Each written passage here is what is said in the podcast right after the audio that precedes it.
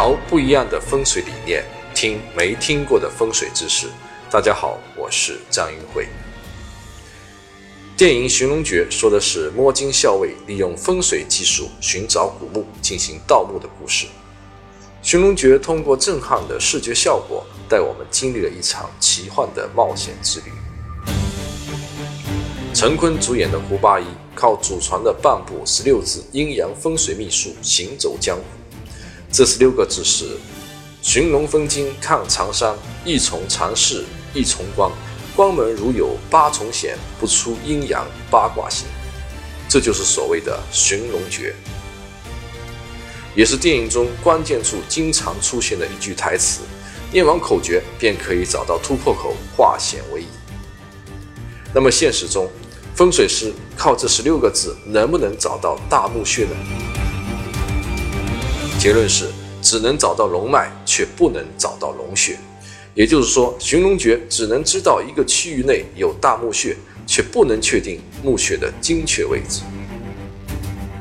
什么叫龙脉？龙脉听起来很神秘，其实就是山脉的走势。隆起的部分叫龙，低洼的部分叫脉，很像是一条会动的龙，这就是所谓的龙脉。山脉起伏变化越是灵活，就越有生气，所以寻龙就是寻找有生气的山脉。世界上所有的山脉都是从昆仑山出发的。中国境内有三条主龙脉：北龙、中龙和南龙。学风水的人都知道，两山之间必有水，两水之间必有山。简单的说，黄河以北的山脉就是北龙，北龙。连绵不绝，最后在北京结穴；黄河、长江之间的山脉就是中龙，中龙跌宕起伏，最后在上海结穴；长江以南的山脉就是南龙，南龙在广州一带结穴。这就是为什么北上广那么牛的原因之一。那么什么是龙穴呢？三大主干龙，干龙上还会分出若干的支龙，支龙再分支龙。一般我们都会选择小支龙上一个相对聚集的点来安葬坟墓，这就是龙穴。昆仑山相当于是树根，主干龙相当于是树干，树干上还会分出很多小的枝蔓，然后枝头结果，龙穴就是我们要的果实。寻龙点穴的目的是什么呢？寻龙点穴的目的是为自己的先人找一个安葬骸骨的地方。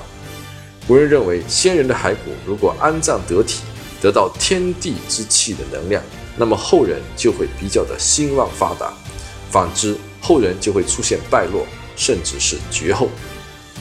在古代，只有皇亲国戚或是大户人家才有条件寻找龙脉和龙穴来安葬先人，以求得家族的香火不绝、富贵无穷。也正是这一点。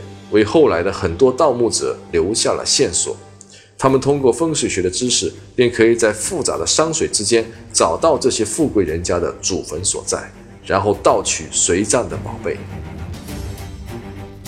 辽宁省破获的幺幺二六特大盗墓案的犯罪团伙里，就有一个绰号叫做“祖师爷”的人。据办案民警介绍，这个人不仅博览考古方面的书籍，而且在确定。古墓葬遗址位置方面经验丰富，可以不用罗盘的帮助，直接根据山川、河流走势和日月星辰的位置，就可以大体的定位。看来摸金一派到今天还是后继有人。寻龙分金看长山，一重长势一重光，光门如有八重险，不出阴阳八卦形。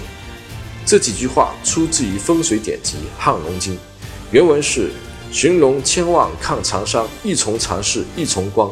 光门若有千重锁，定有王侯居此间。后半句稍稍有点区别。这里出现两个概念，一个叫长山，一个叫光锁。长山是相对于龙脉来说的，龙脉周围一定会有很多围绕着它的其他山脉，这些山脉就叫做长山，就好像主人旁边会有护卫帮手为他服务。那么拥护他的人越多，就说明这个主人地位越尊贵，长山越多，就代表着龙脉聚集的能量也越强。光锁说的是这块地的出水口要相对的封闭，这才能够不漏气。水的两边要有山体形卵来光锁水口，有汉门锁水口、华表锁水口、狮象锁水口、龟蛇锁水口等等。所以天安门前面有华表，政府大院门口放狮子，什么身份地位放什么物品是有严格的规定。老百姓门口是不可以放狮子的。这些都是从风水文化中引申而来的。水口处出现以上三体形卵的龙穴，就属于大贵之地。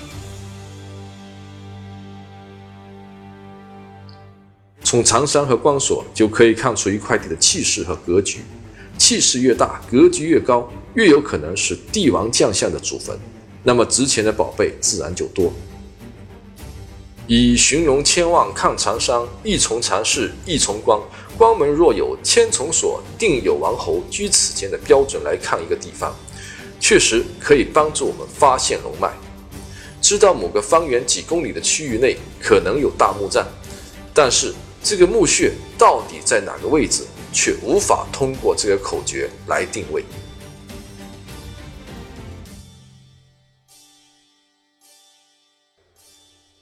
古人说：“三年寻龙，十年点穴。”可见，要确定龙穴的确切位置，比寻找龙脉还要困难。不懂得找龙穴的方法，其结果就像电影里的王凯旋一样，只能是到处乱炸、乱敲，碰运气了。寻找龙穴的方法有很多，这里我只介绍八字要诀：沉金、向水、血土印木。这个方法出自于风水学的开山鼻祖郭璞的藏书，书中有一句话。沉金向水，血土印木，外藏八风，内密五行。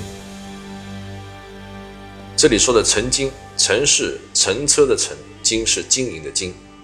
曾经是指龙穴的后方靠山一定要相对的高大和饱满，只有这样才能从高到低传递龙脉的能量。向水，向是相信的相，水是泉水的水。向水指的是龙穴的前方一定要有一个圆弧形的环抱结构，可以是黄热的水系，或者是圆弧形的土石结构，也叫存心之气。穴土，穴是穴位的穴，土是泥土的土。也就是说，中间龙穴的位置，一般地势都相对的平缓，只有这样才能够平衡聚气。硬木。印是印章的印，木是木头的木。印木是什么意思呢？地气聚在中心龙穴之后，气流还会向四面八方散开。如果左右没有遮挡的话，能量就不能很好的聚集起来。所以硬木就是左右高起的左青龙和右白虎，它可以让气流回旋。在实践中，我们发现。十有八九的龙穴都符合以上八个字的标准，所以内密五行是确定龙穴位置的重要方法。而外藏八风其实就是寻龙千望看长山，一重长势一重光这句寻龙诀的内容。